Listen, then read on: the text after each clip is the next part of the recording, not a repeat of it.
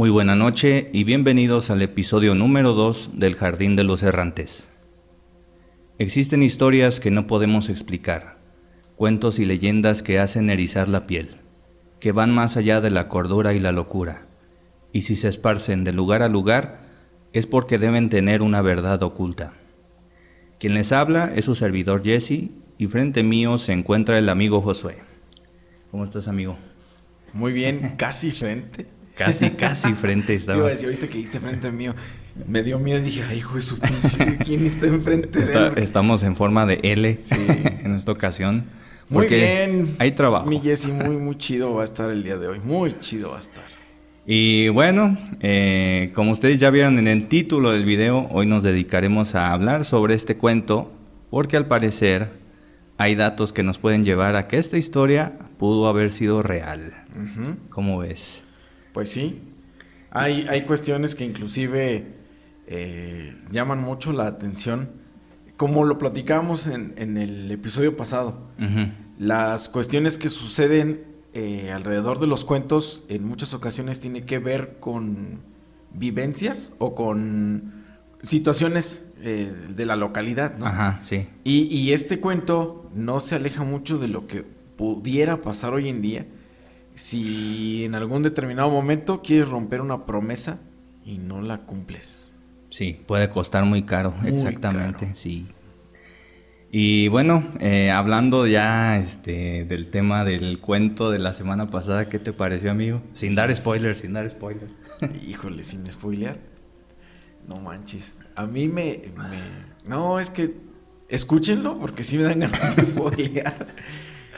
Es que, ¿qué puedo decir yo? No es como que quién vende pan duro. Pero la verdad está muy, muy chingón, muy bien elaborado. Los sonidos muy fregones, los efectos.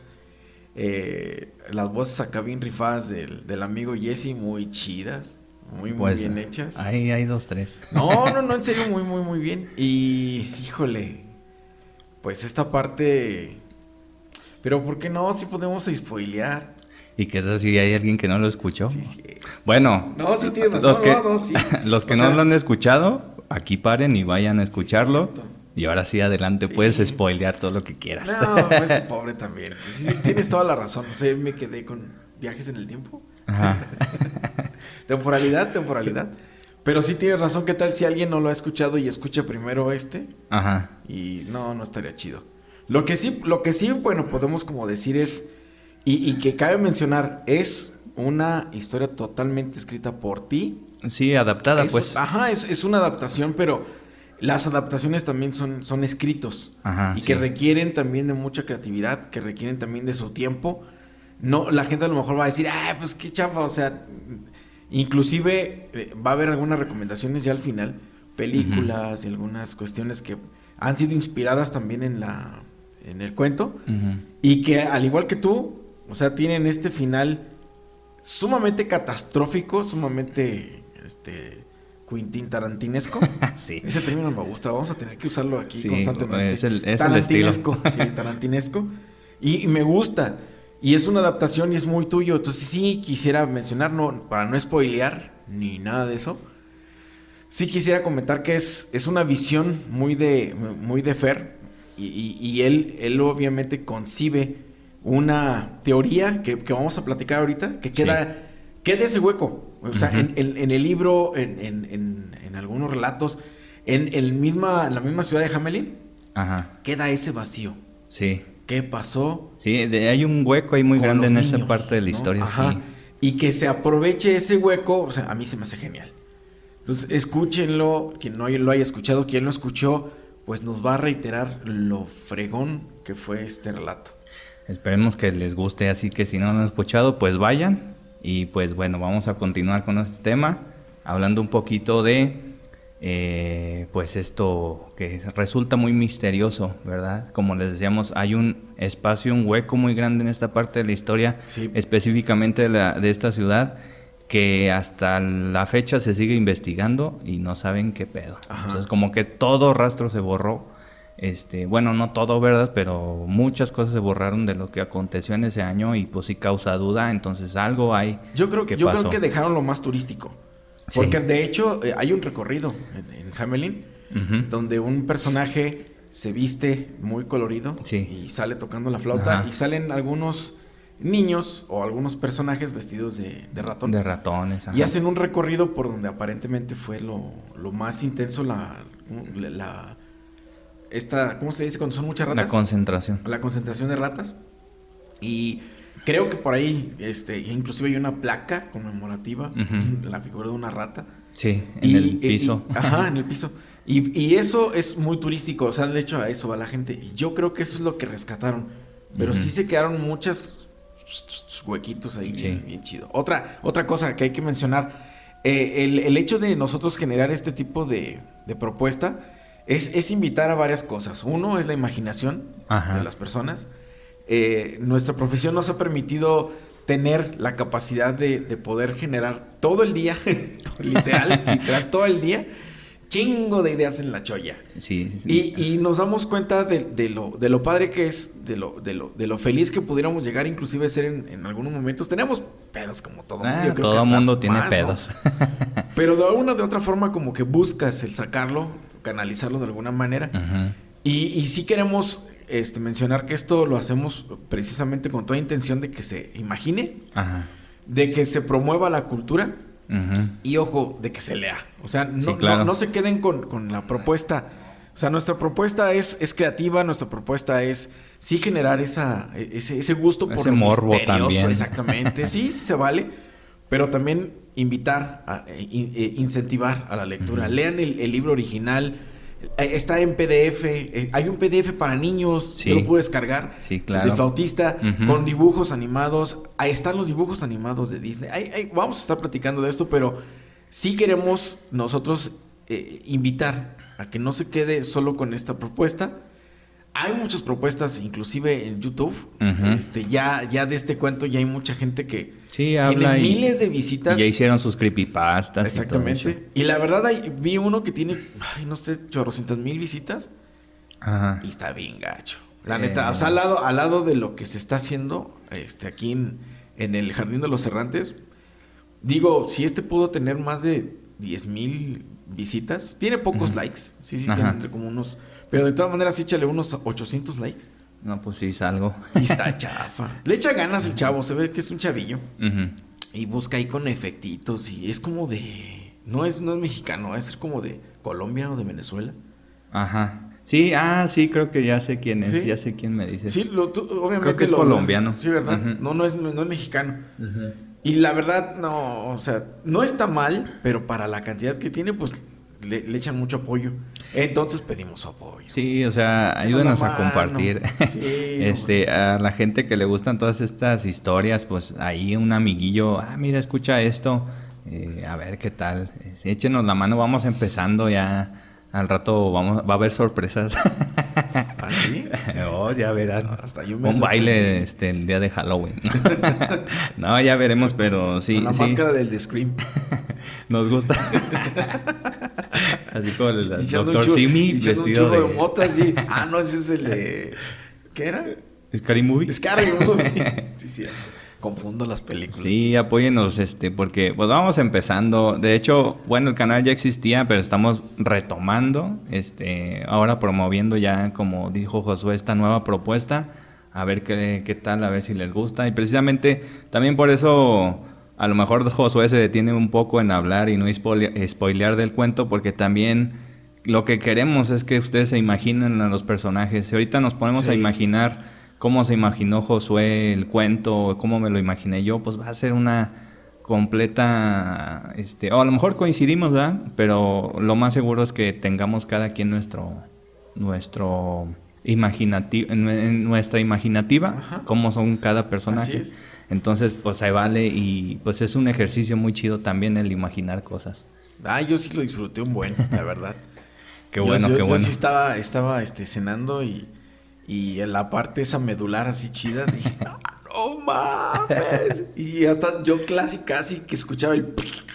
Así, ah, qué perrón, así bien emocionado. Y es que, pues, no no me involucré en el relato. Entonces fue para mí sorpresa y, y hubiera, hubiera hecho un video de reaction. Ya ves que ahora está muy de moda. Pues se Los- puede. Los videos de reacción así, reaccionando a los, a los cuentos del Jardín de los Serranos. No, yo- no, estaba bien. No manches, qué perro. Escúchenlo, que no lo haya escuchado. Escúchenlo, invitamos a que lo, a que lo saboree, a que... Miren, eh, ah, inclusive este, Fer ahí mismo lo dice al iniciar, se les recomienda usar audífonos. La neta, Sí. la experiencia auditiva está muy padre. Sí maneja los dos canales. Ujú. Este, yo tengo bocinas, este, tengo parlantes, pero aún así alcanzaba a percibir en, en algunos los, los sonidos Los en segundo plano, ajá, Sí. y dije, ah, no manches, no, puse audífonos, pero sí, sí, y quien lo pueda hacer, hágalo. Sale, sí, pues. hágalo. bueno, pues ahí está la recomendación. y pues bueno. Ya, ahora sí vamos a empezar. Ya vamos a empezar, ya, ya, ya nos fuimos muy lejos. Es que estamos emocionados porque Sí, vamos neta empezando, sí, como les sí. decimos. Entonces, bueno, ya vamos a, a darle. Originalmente, este cuento se llamaba El cazador de ratas de Hamelin. Obviamente, bueno, yo pienso que, que por situaciones de quererlo hacer cuento y todo, a lo mejor el cazador de ratas no suena tan atractivo para, los- para los niños. Y pues se cambió al flautista, ¿no? Eh, esta historia fue publicada por los hermanos Grimm en 1816 y aquí comienza todo. Eh, ¿Por qué decidimos, de hecho, comentarles antes de, de darle a, a esto? ¿Por qué lo publicamos el 26 de junio? Porque precisamente se cumple un aniversario más de que esta tragedia, esta supuesta tragedia ocurrió. Fue un 26 de junio de 1284 y el cuento se publicó eh, exactamente 737 años después, si no me fallan las cuentas. No manches. Más o menos, a ver, sí, pues ya. Sí. Más de siete siglos. Y pues coincidió la fecha con la publicación del ya, cuento. Ya, ya, ya la vi. Eh, Entonces- 1284, Sí. ¿verdad? No puedes, En imagínate, el ¿te siglo, siglo XII. 1200. Es decir, estamos hablando que ni siquiera nuestro imperio este, estaba. Todavía no nos conocían. Ni siquiera, ajá. Sí. Qué impresión. Bueno, igual ya sí nos ubicaban, ¿verdad? Pero no venían a hacer destrozos. No, pues ni, ni, ni cuándo. Ya ves que hay asentamientos vikingos en América mucho tiempo antes de que viniera Colón. Pero bueno, ya. es- ese es otro cuento, esa es otra historia. Dios. Eh, bueno, ya conocemos la historia original de los hermanos Grimm, de- donde nos habla de una ciudad llamada Hamelin eh, que se encontraba bajo una plaga de ratas que pues no se podía controlar. Y llegó un hombre con habilidades musicales, su instrumento principal era la flauta, prometiendo sacar a la plaga por un pago, el cual fue pactado.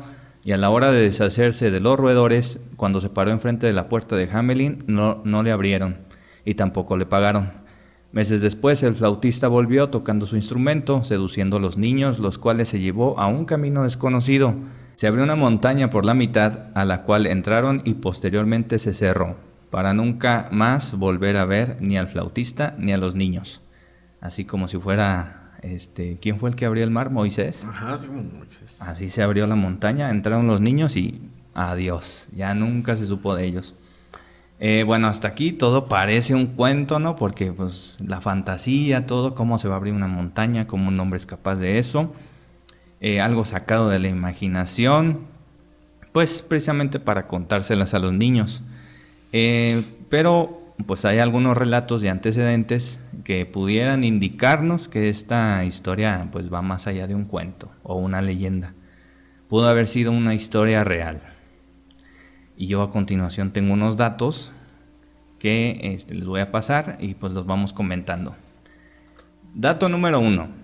Esta historia se cuenta en el manuscrito de Lunenberg, fechada en 1440, la cual relata la extraña desaparición de más de un centenar de niños un 26 de junio del año de 1284, en la ciudad de Hameln. Originalmente así se pronuncia, bueno en alemán, Hameln. Este relato pues fue escrito 156 años después, o sea, estamos hablando de que pues no está tan lejana el, el año de publicación de este relato a la historia que aconteció el 26 de junio. No tú, 100 años. 156 años. Es que fíjate que, bueno, tú encontraste ese, yo encontré Ajá. uno eh, eh, donde encontraron un escrito, Ajá. eh, donde precisamente eh, era el centenario. Ah, el centenario. Sí, 1384. En un, en un escrito ya muy este, tipo papiro. Bueno, Ajá. este, un escrito, un manuscrito. Han pasado 100 años desde que se fueron nuestros hijos. Entrecomillado. Ajá. Y derroto que, que se encontró. Sí. Entonces sí, 100 años. A lo mejor este de 150 era como, ya recordamos hace 100, vamos a estarlo recordando Cada año. constantemente. Y, y- y que yo digo, no, no es mucho, 100 años. O sea, de hecho, pues varios papás de esos niños Ya ya, ni ni siquiera existen. vivían. Pero pues igual, bueno, yo digo que no porque no tenemos también nosotros mucho de recordar una revolución. Y son, Ah, 100 ok. son 120, 110, 111 años ya de una revolución Cierto. mexicana. Yo siento que fue hace un buen. Pero sí, o sea, teniendo esa perspectiva, sí, tienes razón. O sea, teniendo como esa, esa comparativa. Sí, puede ser que, que igual los que eran jóvenes en ese tiempo empezaron a recordar la historia, ¿no? O sea, mi papá me contaba o así, Sí. ¿no? Puede ser que por ahí vaya. A mí no se me hace tan lejana porque te digo, también nuestra independencia está también muy cercana y ya fue hace 200 años. Pero va- va- vamos, te, te fijas tanta deformación que existe en la información Que muchos de nosotros hemos aprendido por fuera y no tanto en las escuelas Ah, sí. de todo lo que sucedió. Lo mismo puede suceder con este tipo de, de leyendas, ¿no? De historias. Pues sí, que se van modificando y pues a lo mejor precisamente por eso se desvirtuó eh, tanto este cuento, bueno, esta historia, porque pues ya a lo mejor causaba un poquito de curiosidad, ¿cómo que niños? No, a lo mejor no fueron niños, a lo mejor fue esto y ya se fue ahí cambiando un poco la historia hasta a lo mejor lo que conocemos hoy, ahí. que obviamente O ya pudo está haber sido peor, ¿no? Que a Ah. lo mejor sí encontraron a los niños de una bueno, forma sí. sumamente eh, agresiva, Perturbante, perturbadora, así es. perturbador, Y que prefirieron pues, ya no decir nada. chitón. Ajá. Ay, no sé, eh, es que es lo bonito, como nos dejan estos vacíos, Ujú. eso es lo que nos permite empezar a, a crear. Pero imagínate pensar eso, que, que- que no sé, dos, tres personas de, de Hamelin, hombres, Ajá. fueron a la búsqueda, eh, se adentraron al bosque y vieron esta Escena muy- horrible escena. Puede que, ser. que deciden, ¿sabes qué? Vamos a regresar y les vamos a decir a todos que nunca encontramos nada. Puede ser. Eso está chido. Iba a tocar un número mágico maldito en nuestro país, pero mejor me cayó. ¿Cuál? ¿Cuál? ¿Por qué? De la desaparición de unos estudiantes. Ah, de un número Dicen que- que es cabalístico. Sí, no, sí. mejor. shh. Que también algo así pasó, ¿no? no sabemos qué sucedió. Pudieron ser. haber sido llantas de neumático que los Eh, sí. Que los que, que se aparecieron, que otros. Fíjate, es que tantas historias que también surgieron a partir de Y desaparición. no tiene tantos años también. Es, es, es ese punto al que quería llegar, ¿no? Si tú, tú hacías comparativa con la revolución y que aún así hay tanta deformación. Imagínate este relato. Pues sí, sí tienes razón. Bueno, voy a pasar con el dato 2. Dos. Número dos. Rudy, ah, no. Ah, no. No, no, no ventiles. Rudy, ya no. Bueno, ahorita platicamos. Dato 2. Existe una placa en el actual Hamelin, la cual fue puesta en los primeros años del siglo XVII, o sea, ya varios siglos después, en una casa que tiene por título El hogar del cazador de ratas. Y esta placa dice lo siguiente. El 26 de junio de 1284, celebrando el día de San Juan y San Pablo, 130 jóvenes, aquí no dice, bueno, dice Kinder o Kinda, no sé cómo se pronuncia en alemán. Eh, kinder no es niños, Kinder es como menores de edad, o sea, a partir de los... Jovencitos, ¿no? Sí, Vamos a decir que son jovencitos. Vamos a decir como adolescentes. Ándale, ándale. Ese es el Este, adolescente. Oriundos de Hamelin fueron robados por un flautista quien vestía de ropa de colores llamativos, quienes pasaron por el calvario de Copen eh, para nunca jamás volver a ser vistos. Esto pues se vuelve muy curioso porque recordemos en el episodio pasado, en el que hablamos de los cuentos, eh, que los hermanos Grimm, eh, precisamente eh, todos sus cuentos los basa en leyendas alemanas o en historia de Alemania. Entonces, sí da como que pie a, que, a pensar que pudo haber sido una historia cierta, ¿no? Entonces, este, pues sí, ya nos deja pensando en si pudo haber pasado, si no, porque era algo muy común de los hermanos Grimm hacer este tipo de cosas. Y, fíjate que parte de lo que, lo que estoy investigando es eh, las teorías o los, las hipótesis que hay sobre la desaparición de, estos adolescentes o de, los niños en general. Era, eh, me imagino que tú vas a mencionar algunas que tienen relevancia con la vida cotidiana y que lo fueron acoplando como a este, a este mito, a esta leyenda urbana para generar este tipo de morbo.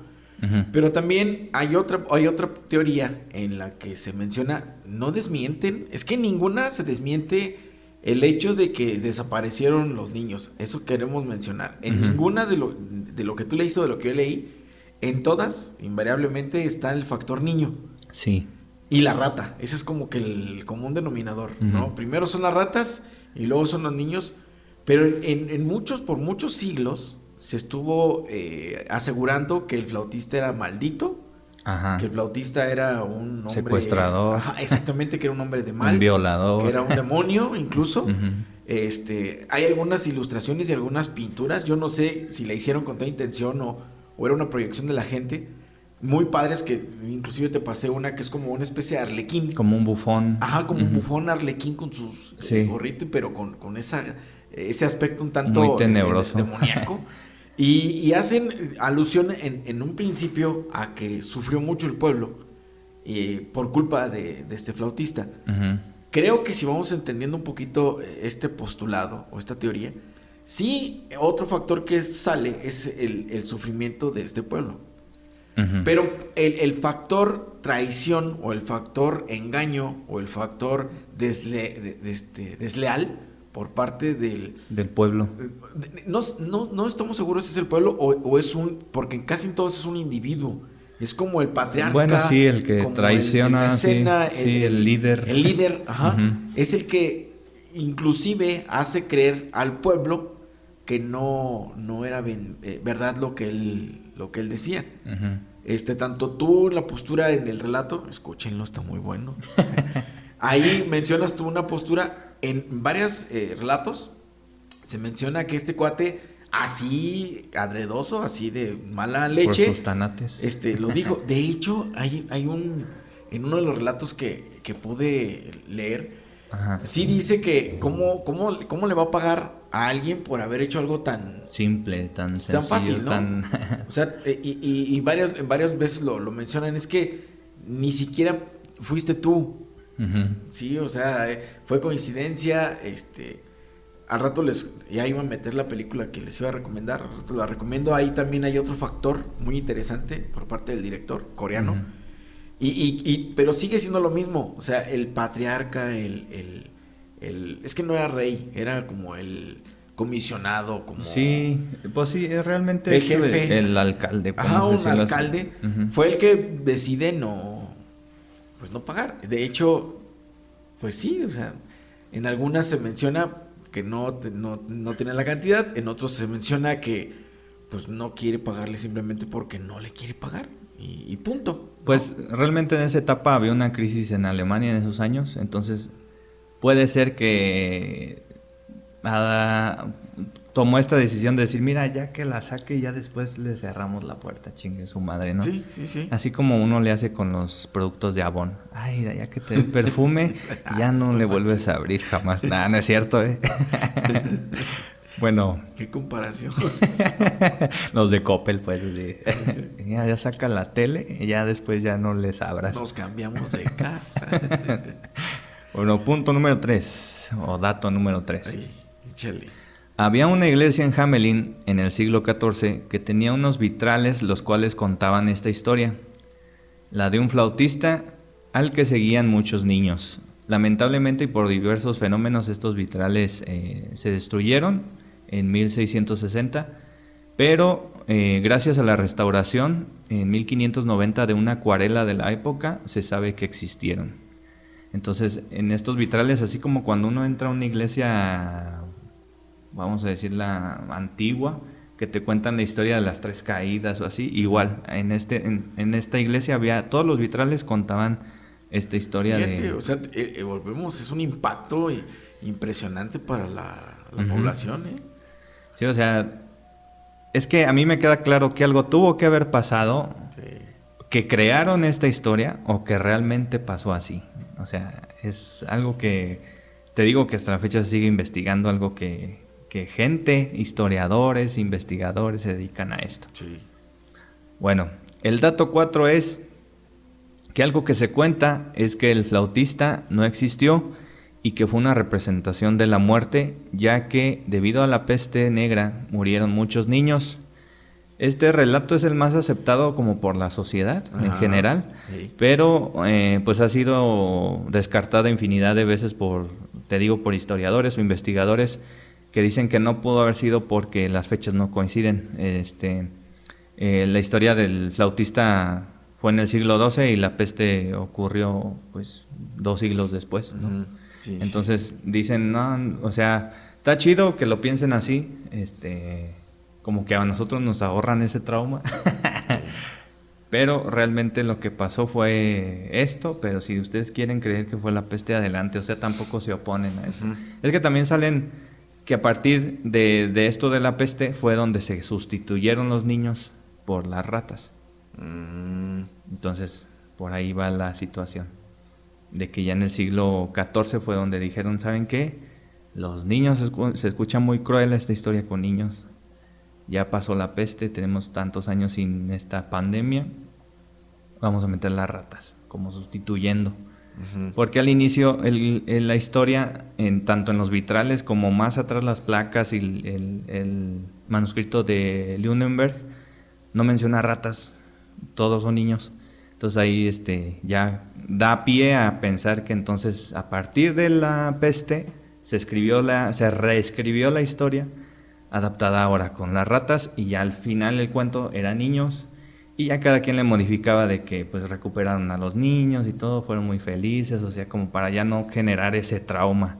Y siento que a partir de ahí fue donde ya se hizo un cuento o ya se hizo una leyenda por esta sustitución de las Ay, qué, interesante. Y, me quedo pues pensando en, el shock que eh, tuvieron que haber vivido los, los eh, habitantes Familiares, de, Hamelin.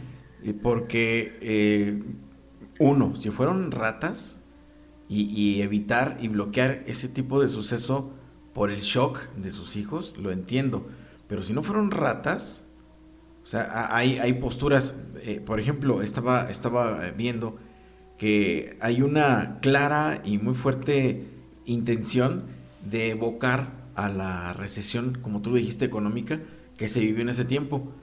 y, eso eh, provocó la salida de muchas personas a otros lugares. E, esa es otra postura, que, tampoco no, se tiene como al 100%, pero se, se cree que por, por, esta recesión, inclusive mencionan eh, los alemanes, se van a Europa del Este. Sí, empezaron a migrar. Y, también pudo haber sido un shock. Estamos hablando de, de mejor un, momento histórico, 1200, eh, siglo 12, 12 en donde pues, la gente a lo mejor estaba muy acostumbrada al, tipo aldea, muy, muy, muy, en conjunto, muy allegados, y el hecho de que te tengas que ir lo más probable es que nunca más volvieron a ver a su familia porque, vaya, no, eran los mismos sistemas de comunicación y de transporte que tenemos hoy en día. Ajá. Para empezar. Era muy fácil perder. Las carretas eran muy arcaicas en ese entonces. Eran, todavía en ese tiempo eran carretas con llanta de, madera. Sí. Y, obviamente, pues, de ir de un lugar a otro, hablamos de de meses. Luego a veces ni llegabas por ah, ah, distintas situaciones, ¿no? Clima. Ni llegaron y ya nunca más regresaron. O el, caballo o el buey se murió en, de la carreta y ya se quedaban en un lugar. también te pudo haber atacado en la noche. O, o, se presentaba otra oferta, ¿saben qué? Dicen que en tal camino hasta camino a tal lado hay, ajá, y ahí hay trabajo, o allá puedes vivir con tu familia porque no eran así como empleados, ¿verdad? Como ahorita. Pero tienes como mejor calidad de vida, vamos a decirlo así. Entonces, Ajá. pues, ah, pues sí, vamos para allá, pues vámonos mejor para acá. Sí. Entonces sí era muy probable que ya no volvieras a ver a tus familiares. Era muy difícil, pues, no, no quiere decir que no se pudiera, pero era muy complicado y un viaje muy desgastante que pues también eh, te arriesgabas mucho en aquellos entonces. Cierto. Entonces, fíjense, ahí, ahí nosotros estamos, en base a lo, que, a lo que te van diciendo en algunas fuentes, pudiéramos generar esta, esta otra o este nuevo postulado, ¿no? De, de hecho, el, el papel del, del flautista lo mencionan como el reclutador. Ajá, Que sí. había gente, ¿no? Que checaba así como que tú estás fuerte, tú no. Tú estás fuerte, tú no. Así como la Alemania nazi. Ajá, sí, literal. Donde van seleccionando y se van eh, llevando a lo mejorcito. Eso también pudiera a- haber sucedido. Ujú. De hecho, tengo ese dato también. ¿Ah, sí? Bueno, ahorita lo comentamos. Sí. Otro de los datos es que, y este se me, se me hace muy interesante porque, como les comento, todo da pie a que sí pasó algo, algo extraño, porque lo que fue la calle principal de Hamelin en 1284, la llamada, eh, déjenme afinar mi alemán, Échale. Bungalow 6 Strasse o Sextraza, no sé. A ver, déjame lo repito. Bungalows, yo sentí así como los bungalows que rentan así en Puerto Vallarta, esos lugares. Tienen una cocinetita, Bueno, su es refrigeradorcito. un bungalow. Ándale, ya. es el Bungalow Straza, algo así se pronuncia. Es un bungalow de caché, es muy chingón, así muy bonito. Alemán, alemán, se sirve cerveza. ¿Qué más es típico alemán? Este, Chorizo. ese es argentino. No, también los alemanos, salchicha, salchicha. Hay hamburguesas- No, hamburguesas. Chorizo verde de Toluca. No, son salchichas y, ch- y- y salchichones. Bueno, ya. Estamos delirando. Y eso que estamos tomando agua, no ven, manches. Es en la calle de los bungalows, dices ah, Si alguien digo, nos quiere este, patrocinar alguna cervecita, también lo puede hacer. Dice el compa Josué, ¿verdad? bueno, lo repito, hasta se me olvidó, ya no me acuerdo si lo dije bien o no. Es el Bungalow Straße, así. Que en traducción al español se llama La calle sin tambores. Ah, ya, ok. ¿Eh? ¿Qué diferencia? Tú No, sí. pensando mal. No, no, no. Discúlpeme usted. Está completamente prohibido cantar, bailar, silbar, sonar este, algún instrumento, tocar música o algo que se le parezca. Está totalmente prohibido. Quien lo haga, hay multa.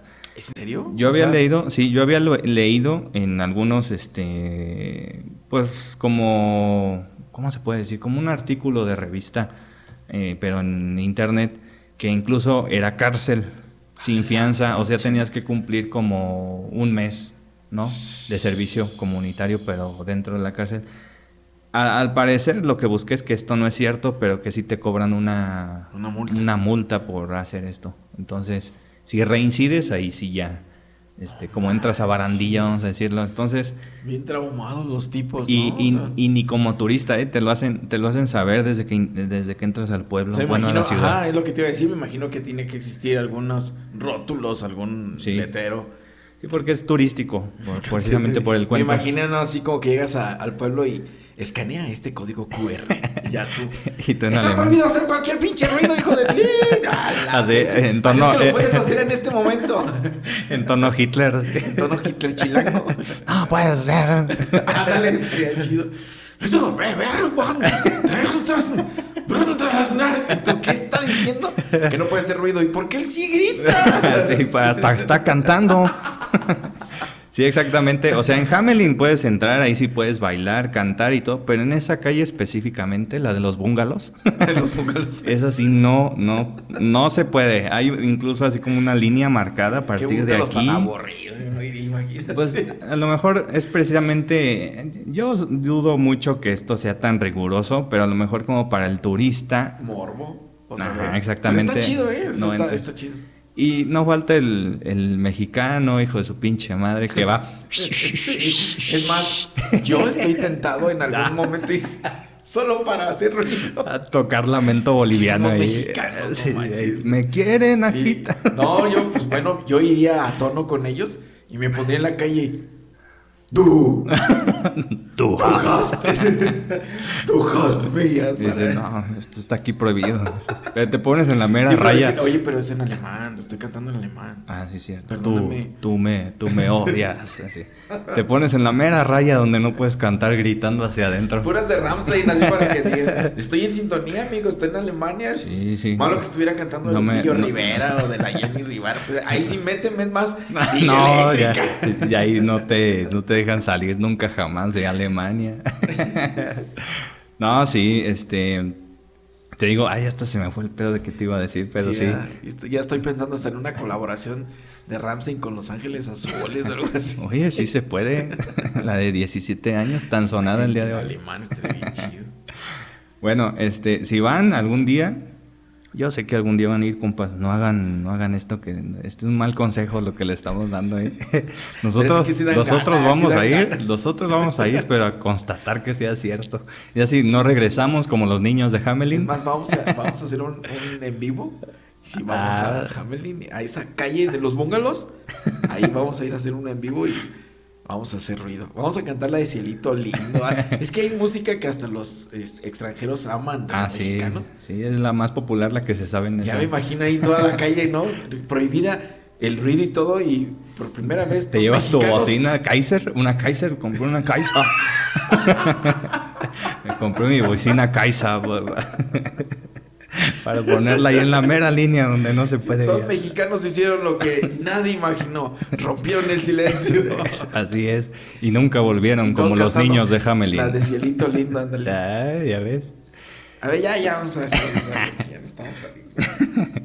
Y bueno, el dato 6, y es precisamente lo que comentaba Josué, que una de las teorías más aceptada por todos aquellos que se dedican a investigar esta leyenda es que coinciden en, este, coinciden en fechas toda esta historia, eh, como te decía, la parte donde eh, el contexto histórico nos habla de que en la época había una crisis muy cabrona tanto en lo social como en lo económico.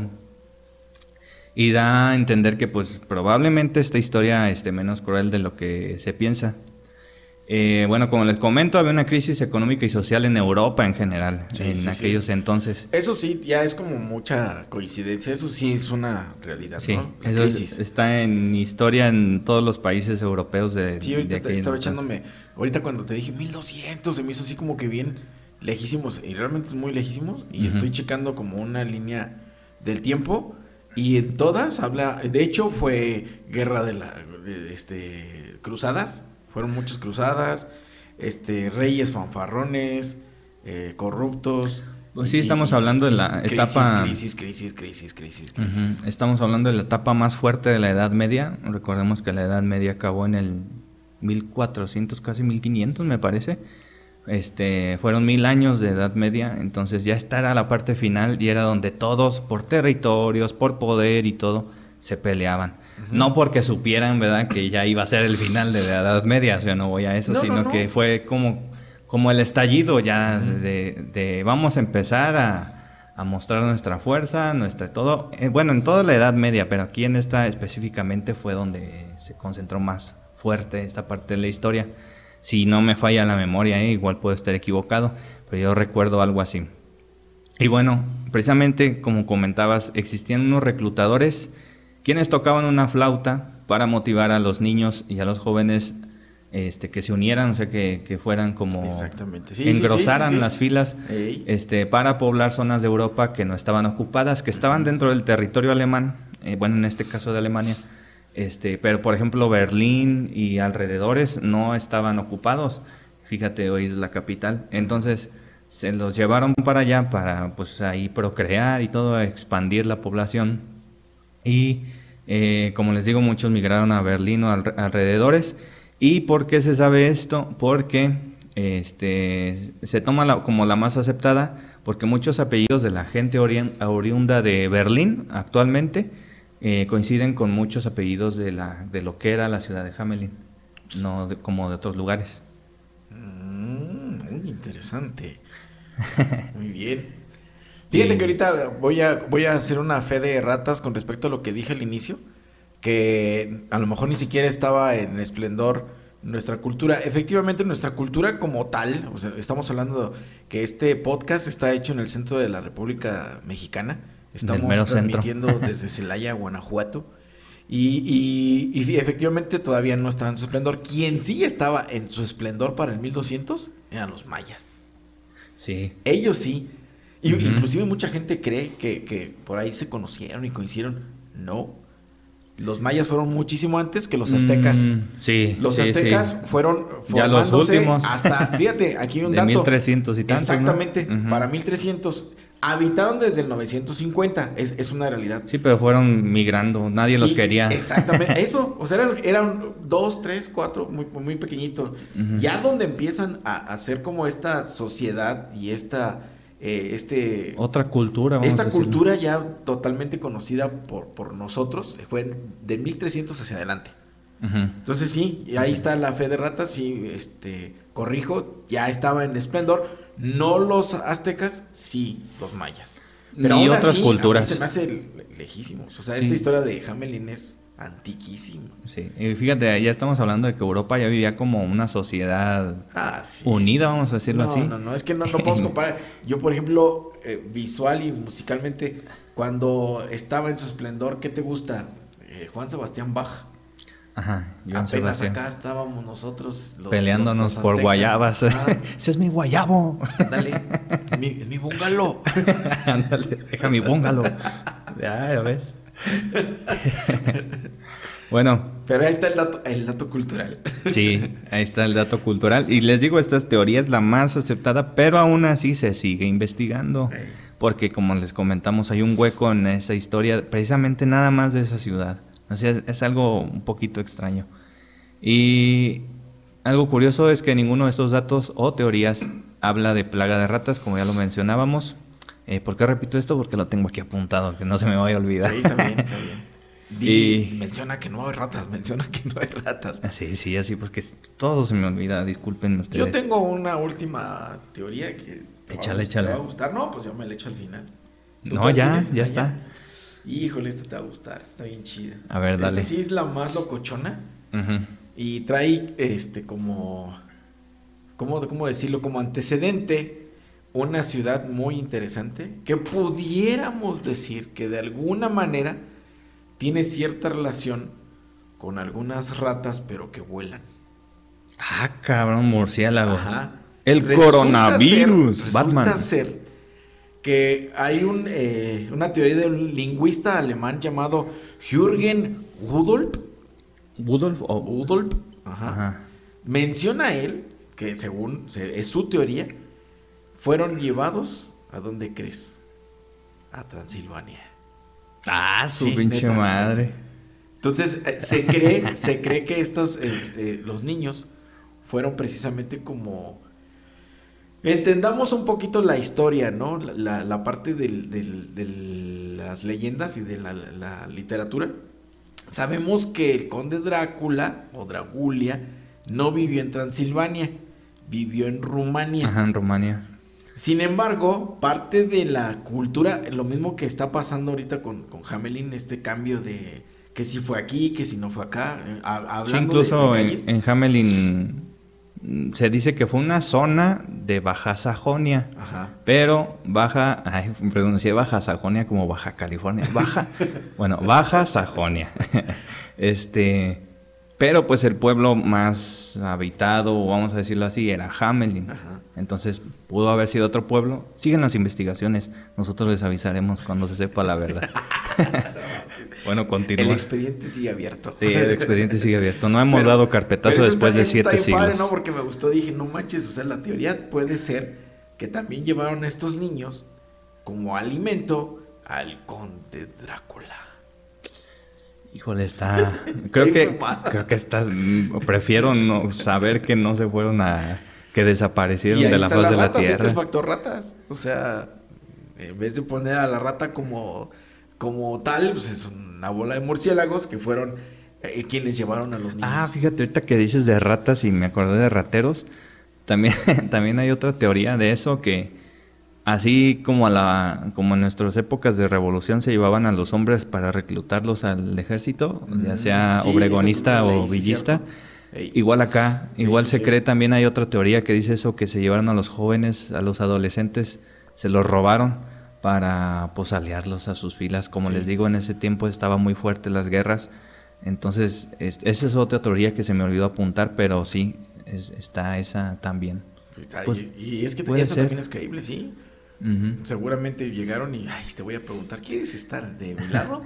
no, o sea, vámonos. Pues ya que, ya que me queda, ¿verdad? Eh, Y bueno, este, aquí a lo mejor no la meten tanto dentro del- de la- esta historia porque pues aquí no menciona ni ratas, ni un flautista, ni nada. Entonces, este, por eso a lo mejor se descarta. Puede que haya pasado, pero a lo mejor fue, fueron años antes o años después, no se sabe. Pero pues es- cabe otra teoría, puede ser que también por ahí vaya el asunto, ¿no?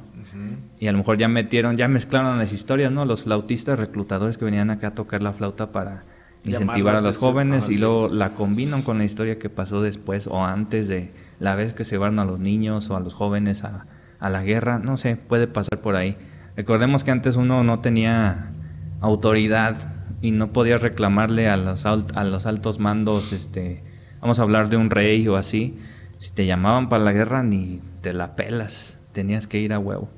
Ahorita pues ya está este, más eh, limitado eso, ¿no? Bueno, pues es que ya son casi ocho siglos de diferencia, amigos. No, sí, ya es un buen. Y por lo mismo hay un montón de teorías. Fíjate que eh, viendo la. Hablando un poquito acerca de por qué hablamos tanto de, de los niños o qué fue lo que pasó. Si alguien definitivamente no ha leído nunca o nunca ha escuchado el flautista de Hamelin, los, los relatos o los cuentos tradicionales, ya no digamos el, el que tenemos en el Jardín de los Errantes, pero obviamente, bueno, pues aquí sí hay que spoilear. Te invitamos a que lo leas, pero se me hace raro que alguien no haya escuchado del flautista. Aún así, si no lo han escuchado, léalo. Pero es eh, una deuda que no se pagó, ya lo comentábamos hace ratito. Y lo que hizo el flautista en venganza es precisamente con la misma flauta eh, Seducir a los seduce a los niños y se los lleva. Eh, entonces, por eso hablamos tanto de, de ellos. Esa es como el, el- la moraleja, ¿no? Si tú prometes algo, cúmplelo. Ajá. Ahora, hay, hay otra cosa, no sé si también tú lo, lo investigaste. También se dice, eh, ya parte de la, de la realidad, es decir, ya como asegurando qué pasó con los niños, otras de, las, de los postulados, es que los niños sí fueron, literal, fueron este, embelecidos por el, el instrumento. Y fueron, fueron como hipnotizados, Ujú. una especie como de éxtasis en un rave, Ujú. que están todo, todo baile y baile, que de hecho mencionan que algunos niños fallecen eh, poco después de haber bailado por días Sí. y otros de- quedaron De cansados. este, sí, de hecho, dice, literalmente bailaron hasta morir. Y otros que y algunos que sobrevivieron quedaron con temblores crónicos y traumas muy fuertes. Ya te estoy hablando de una teoría en la que aseguran que sí efectivamente hubo algo que los trastornó y que hizo que estuvieran ahí dance y dance y dance. Lo mencionan como la fiebre de la danza. Sí, creo que, no sé si es la misma que se llama coreomanía o algo así. No, Algo que, que bueno, aquí no lo mencionan así. es una enfermedad que da convulsiones, pero, este, o sea, no, no, no las convulsiones normales que nosotros conocemos, sino que tu cuerpo no lo puedes controlar y, y parece más como que estás bailando. Eh, lo menciona con- que- no, a ver si es, si es esto, es como una compulsión irrefrenable de bailar ferilmente. Ajá. O sea, no es tanto como una convulsión como normalmente la conocemos de que, No, es que si, si de que te sea, caes al piso o así, este, y empiezas como a moverte medio extraño. Si, si tan solo cuando, imagínate, no sé, a a ti te ha a lo mejor tocado trabajar, este, literal, fuerza bruta, ¿no? Me tocó a mí en mis tiempos de preparatoria Ajá. ayudar a, a un albañil y te da fiebre. Ah, sí, el primer día que pesado. trabajas, Sí, sí. y que carga este bulto, y que carga la arena, y que pone la pala, y, Y ahí va uno a hacerle al chingón y no Exactamente. mames. Te da, te fiebre, a, a eso voy. Puede ser también este tipo de, de- de sensación irresistible de querer bailar y, y este beat que a lo mejor generaba el, el sonido en el, en el corazón, Y ves que hay mucha conexión en el corazón con el baile. Sí, el ritmo. Y entonces pues se fue tan intenso que generó esta fiebre y esta... Bueno, algunos no lo soportaron. Es como te digo, el trabajo también te da temperatura. Pero pues hoy tenemos que la, aspirina, el paracetamol. Y en ese antes no había. Échate agüita. Échate babita. Aguanta, tienes que aguantar. Y algunos de, literal no aguantaban. Sí, entonces, como te digo, esta era como una convulsión extraña que parece más que estás bailando otra cosa. Entonces se cree que un chavo, en ese entonces, un, bueno, un joven de esa época que sabía tocar la flauta, a todos estos niños que les dio esta como enfermedad de coreomanía o coreo... no me acuerdo cómo se llama. Es que no, yo, aquí no viene, nada más es compulsión irrefrenable de bailar febrilmente. Bueno, según él tocaba la flauta como para aliviar un poquito su, su pena, pero lo que él no sabía era precisamente que lo estaba como que alterando más, precisamente porque estos son eh, personas muy sensibles también a, a los ruidos y todo ese pedo como a lo mejor era como un tipo autista, puede ser, eh, de la época. A lo mejor ahorita pues ya sabemos que hay niños con autismo y todo porque ya ha avanzado bastante la tecnología, ¿verdad? Pero puede ser que por ahí también vaya, este, bueno, es otra teoría, igual no es la más aceptada ni mucho menos, pero ahí está otro dato, ¿no? Y bueno, yo acabé con mis datos. ¿Tú tienes algún otro? Pues mira, yo, yo a mí me, me, sigue como eh, conflictuando esta parte porque de hecho sí está muy bien documentado. Nada más que no coinciden las fechas. Eh, esto de, esta investigación está basada a partir del siglo XIII. Sí, un siglo después. Aunque pudiera ser que Pues a lo mejor sí, porque... A lo mejor fue en 1200, sí fue en el siglo XIII. Porque no me acuerdo qué... Bueno, a lo mejor estamos diciendo el siglo XII, pero no me acuerdo qué siglo era a lo el... Mejor sí siglo XIII, porque sí me lo menciona eh, este a lo mejor yo también por eso me estoy confundiendo un poquito, pero bueno, ahí les va lo interesante de todo esto.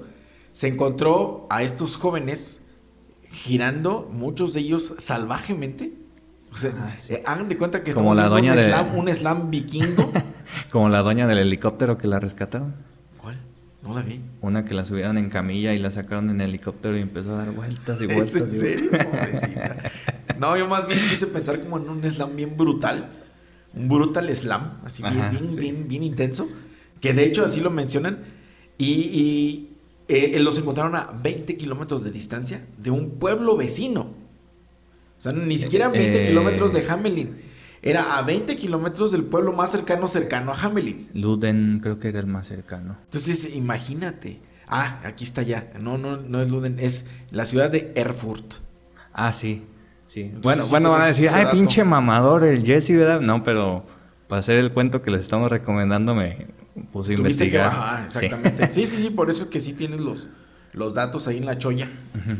Pero imagínate, o sea, eso también está. Eso es lo que a mí me dejó ahorita como que este, girando la, ardilla, ¿no? O sea, es eh, muy interesante. O sea, cómo pudieron haber. Eh, todo pudo haber coincidido. El flautista ni siquiera era un flautista, era un reclutador. El reclutador traía una flauta. Esa flauta, sí, pues era a lo mejor en el Hamelin no habían escuchado ese sonido. Ese sonido fue excitante, fue perturbador, fue emocionante, fue totalmente eh, un éxtasis auditivo para, para los jóvenes que es atraído. Raro que a lo mejor no hayan escuchado este, un instrumento. instrumento. Sin embargo, vamos a pensar que pudo haber sido de esa manera pues es que así llegaban antes, o sea, cuando iba a llegar el rey, o sea, que todavía no llegaba, pero estaba cerca de llegar. Siempre antes llegaban los músicos a avisar. Sí, exactamente. Como en la película de Shrek, ¿no? Había, había músicos, había, eh, este, ¿cómo se llama? Juglares que era gente que también hacía algún tipo de malabar y luego daba un discurso. Estaban los pregoneros, también había quienes, eh, por medio de la palabra, hacían algún anuncio o, o, como lo, lo decís ahorita con, con Shrek, anunciaban algo que iba a suceder y invariablemente se acompañaban de algún instrumento musical. Y los instrumentos musicales más antiguos es el tambor, que son las percusiones, fueron los primeros las percusiones, y luego están los de este viento, los de aliento. Entonces es muy probable, por, eso se me hace extraño que, que sí hayan, eh, haya coincidido que a lo mejor en este lugar específicamente no habían escuchado la flauta y fue un éxtasis auditivo. Sin embargo, sí hay mucho misterio, hay, hay muchas cuestiones muy interesantes que circulan a, esta, a este ya cuento, porque fue leyenda, y ahora ya se volvió un cuento, que sí pudiéramos decir que eh, fue interesante el que algo pasó con una, el factor flauta fue determinante para llamar la atención. Sea un reclutador, sea un flautista, sea un mago, sea un brujo, porque de hecho también se mencionaban Un hipnotista, un... Pues sí, todas las variantes, ¿verdad? Un, brujo. sí, sí, sí. Sí, entonces eh, los invitamos a que si les llamó la atención esta historia, pues investiguen más. Incluso, ¿qué tal si ustedes son los que encuentran la respuesta a todo este esta historia, ¿verdad? A, todo, este desbarajuste. pero pues bueno, pues ahí les van algunas eh, recomendaciones. Eh, hay películas que, que, datan de, pues que, que, encontré fechas muy antiguas. Déjenme, estoy buscando el, el dato que ahorita se me, transpapeló un poquito. Hay unas de 1957. Eh, Uy, ya tiene tiempo. Eh, sí, hay algunas, déjame ver qué otras. De 1992, no es tan, tan antigua. Eh, ¿Dónde están aquí? Déjame ver, es que hay una que la tengo por, por fechas. Y ya se me perdió la página.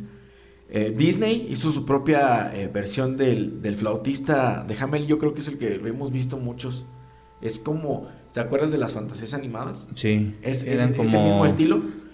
Cuentos como de cinco minutos, ¿no? Sí, de hecho son, son cortometrajes muy, muy cortitos. Mira, aquí está.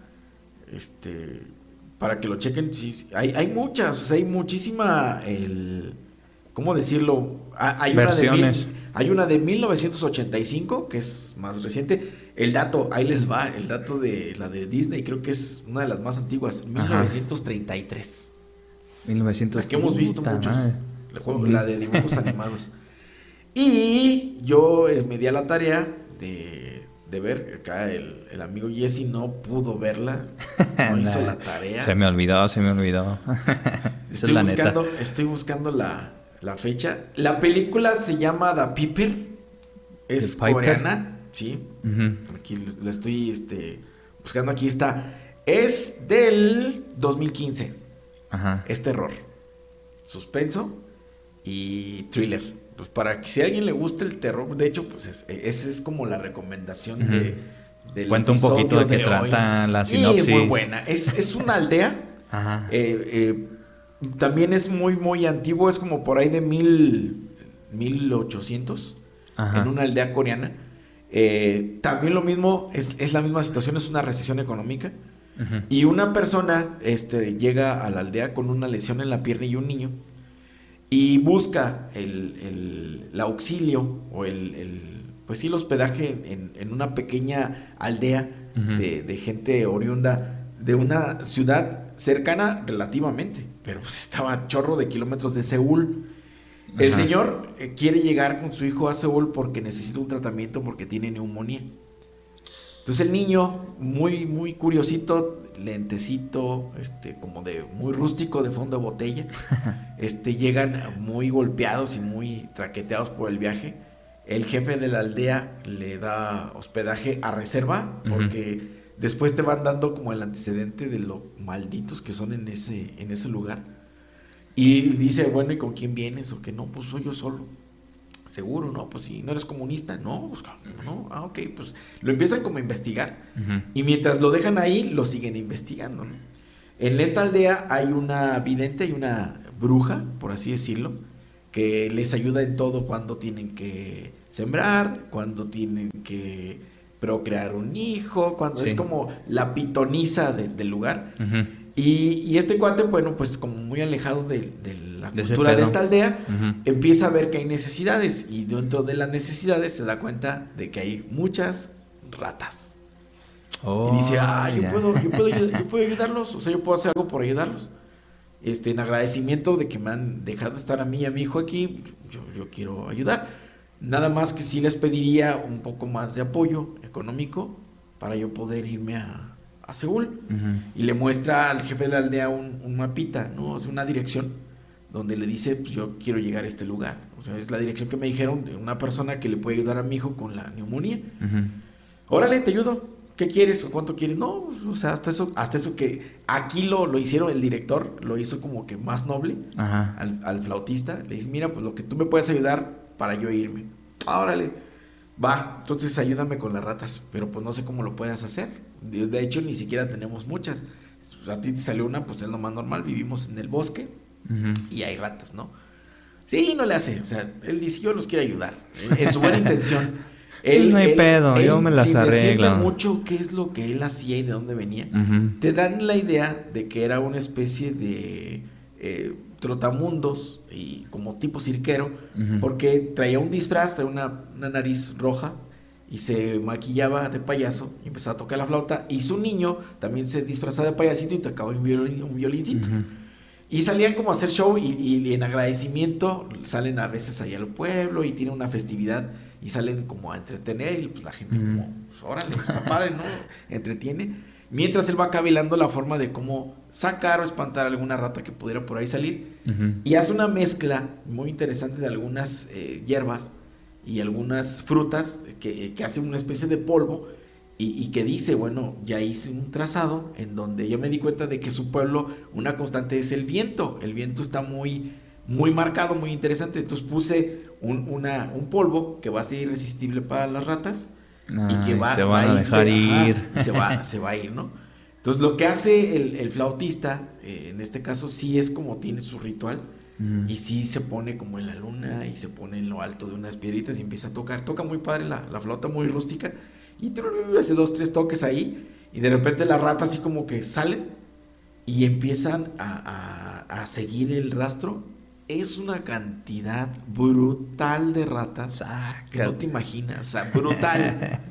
Y hasta el mismo, el mismo flautista dice, ¿qué he hecho? Yo no sabía que... Se nota, o sea, su desesperación. Y hasta dice, no, Dios, ¿qué voy a hacer?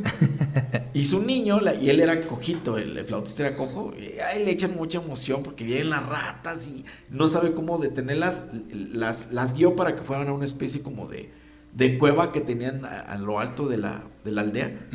El punto es que puede con, con todo esto y la gente empieza a pensar mal de él y sobre todo el jefe, ¿no? Es decir, si es comunista, eso que trae ahí no es una dirección, es un mapa. De seguro ya alertó a los comunistas a que vengan por nosotros. El hijo del, del jefe le mete ideas también en la cabeza que quiere con la pitoniza, que se la quiere llevar. Y sí hay una escena ahí en la que hablan y que la- ella ya se quiere ir, pero no les voy a spoilear por qué está ahí la pitoniza. Y cómo es que este pueblo llegó a ser tan malo en algún determinado momento. El chiste es que así, literal, le hacen sufrir al flautista a tal grado que lo trastornan y de, de ser una persona buena se vuelve un demonio. Sas. Y véala. Bueno, sí la voy a ver, ya Está, me está lentona al principio, lenta. Tú dices, está bien aburrida, bien lenta. eh, clásica película coreana, pero ya Sí. cuando se los coreanos son bien emotivos, ya cuando pasan desgracias, unos gritos desgarradores de este cuate, así y yo también de, no puede ser, véala. Ya, yo aquí ya bien picado con lo que estás platicando. No, no, Ya lo voy a tener que sí, ver. Está, está muy chida. El desenlace está muy chido. No, Muy ya- chido. Ya, me dejaste.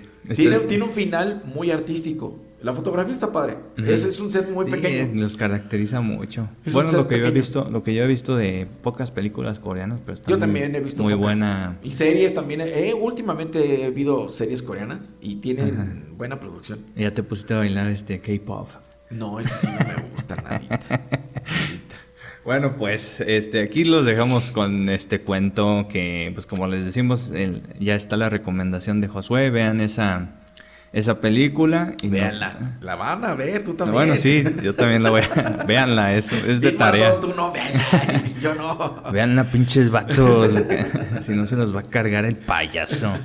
Este. Y para la siguiente emisión, pues les vamos a hacer unas preguntas, un cuestionario. Nada, también invitamos, también como dijo Josué, a, leer los diversos eh, cuentos que hay de- del flautista. Hay, bueno, yo, con- yo conozco como dos o tres finales diferentes, pero yo supongo que hay muchos más. Entonces, pues los invitamos también a leerlos, a que chequen este, igual por, por fechas, porque háganse como una idea de por qué han cambiado la historia o, o investiguen también si quieren el contexto histórico, por qué se metieron, eh, este, por qué aquí aparecen niños, por qué aquí aparecen ratas, por qué aquí ya está totalmente diluido y muy bonito. Y bueno, ya ahí es, cuestión de ustedes. Eso también. está padre, ¿no? Sí, este, sí, claro. este cuento está, como tú lo dices, diluido, pero para que, por ejemplo, los niños lo lean. Sí, como hablábamos en el episodio anterior de de que pues obviamente no vamos a contar la historia tal cual se contó la primera vez porque pues va a resultar muy, traumante para los niños de hoy. Se adaptaba para los niños de aquellas épocas. Y ahora ustedes ya adultos, si les gusta esta parte sanguinaria y terrorífica, pues también les vamos a estar dando esta recomendación fuerte y agresiva y tarantinesca, ¿cómo no? Sí, váyanse a ver el, cuento del sábado pasado para que para que lo chequen y nos digan qué tal. Sí, ahí nos califican. Comenten, sí, coméntenos, o sea, qué, qué les pareció. Eh, creo que en, redes sociales, por ejemplo, Instagram, nos pueden ahí encontrar, nos pueden encontrar en, en YouTube Búsquenos como El Jardín de los Errantes. Spotify también. Ahí pueden hacer sus comentarios acerca de, los relatos, acerca del, canal. si les gustaría escuchar otro cuento, otra cosa. También. Ándale, o sea, que nos digan, que nos vayan direccionando qué les gustaría que nosotros investiguemos por ustedes, que, que, que, se prepare, qué tipo de relato o de audiocuento les gustaría escuchar. Y pues con gusto buscar la forma de insistimos, es la percepción, es una concepción, es una idea totalmente eh, eh, diferente a lo que ya existe, tomando en consideración la, historia real. Que quedamos desde el capítulo 1, que la historia real, pues es fuerte. Sí, es muy cruda. Es muy, muy dura. Todos los cuentos tienen una parte dura. En algún momento llegaremos a escuchar a Caperucita Roja, pregunto yo. Claro que sí. Bueno, de hecho, el próximo sábado los vamos a dejar con eh, ese cuento narrado. No manches, neta. Sí. Ya, ya, ya está, ya sí, Claro, no, ya está. Este. narrado y adaptado, como ya lo dijimos, al estilo del Jardín de los Errantes. Esperemos que les guste y bueno, ya eh, con esto vamos a, Hoy invita también a que lean el primero, ¿no? Que escuchen el primerito. Ah, sí, escuchen el primero, este, el primer episodio. Ahí tuvimos un, poquito unas fallas técnicas, pero pues es algo que vamos a ir arreglando. Este, entiendan, nos vamos empezando como les dijimos y es otra propuesta, le queremos dar otro feeling. Este, precisamente como, precisamente como les comentamos de, de querer dar a entender que pues todo tiene como algo detrás todas estas historias tienen algo detrás, este, probablemente hay una historia real detrás de todo esto, por qué se hizo cuento, o sea, todas esas duditas se las queremos transmitir a ustedes para que también investiguen, se les haga curiosidad y todo ese pedo. Muy bien. Eh, bueno, esperemos que les guste el cuento del siguiente sábado, ahí nos hacen saber qué tal, vamos a concluir esto de los cuentos este con bueno, con este que les vamos a mostrar. Y ya después vamos a hablar y meter otros temas, vendrán otros cuentos, pero ya ahora sí escritos por nosotros. Si ustedes tienen algún cuento que les gustaría este, mandarnos para que nosotros lo relatemos, adelante. Eh, obviamente va a haber créditos para ustedes, eh, decir, este cuento fue hecho por tal persona, nosotros nada más nos dedicamos a narrarlo y también si nos dan opción de nosotros cambiarle algunas líneas para hacerlo más dramático o más sangriento, no sé, al estilo de este canal. Más sanguinario. Bueno, de hecho, va a ser una premisa, le vamos a cambiar algo. este, quieran o no, ¿verdad? Nos vamos a imponer. Sobre no hay engaño. Sí, claro que sí. Y bueno, ya lo dijo Josué, si les gusta, pues denle like. También si no les gusta, denle, dislike. Ahí también nosotros vamos a hacer un censo de si estamos fallando en algo. Si hay alguna cosita que no les gusta, pues díganos. El chiste es mejorar y todo. Ir este, haciendo un mejor contenido por ustedes. Y de verdad que nos ayudan bastante con esos comentarios, con sus likes y, y también se aceptan sugerencias. Eh, como les dijimos, de temas, lo que nos quieran eh, eh, proponer o algo, adelante. Compartan el contenido, porfa, este, nos harían un gran paro, la verdad, si comparten nuestro trabajo. ¿Sabes, ¿sabes, que estaría bien padre, Fer? Que la gente se, se juntara el, sabadito. Cuando a lo mejor nuestra charla, pues sí, escúchenla y, y, también tengan ustedes su propia postura o su propia hipótesis, así como lo estamos haciendo. Generen el ejercicio con nosotros. Pero cuando sean los relatos, sí estaría bien padre que se juntara la familia, que, que apagaran la luz. Sí. Y que pusieran este, el estéreo o, sus audífonos y teatro en casa, su teatro en casa. Y, en silencio, obviamente ya después se comenta así como ver una película, pero nos gustaría mucho esa parte de la unión familiar que se que, que, lo puedan compartir entre todos. A lo mejor no nos convendría tanto porque pudiéramos tener como ocho vistas no, Pero, también hay que verlo así, de que lo escuchan ocho, vamos a decirlo, pero esos ocho les, se lo recomiendan otros amigos. sí, sí, ese es Entonces, el punto. Ese es el punto. A eso vamos. Les digo, a lo mejor perdemos, pero queremos ganar. O sea, es, es, un ganar, ganar, ganar, ¿no?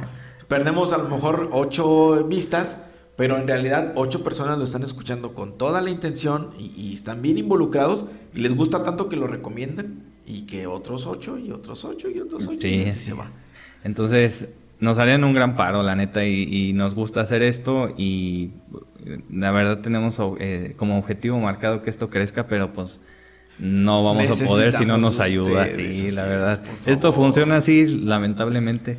Sí, así es. pero bueno, necesitamos de ustedes y nosotros vamos a tratar cada vez de dar un mejor contenido y eso va a ser un hecho.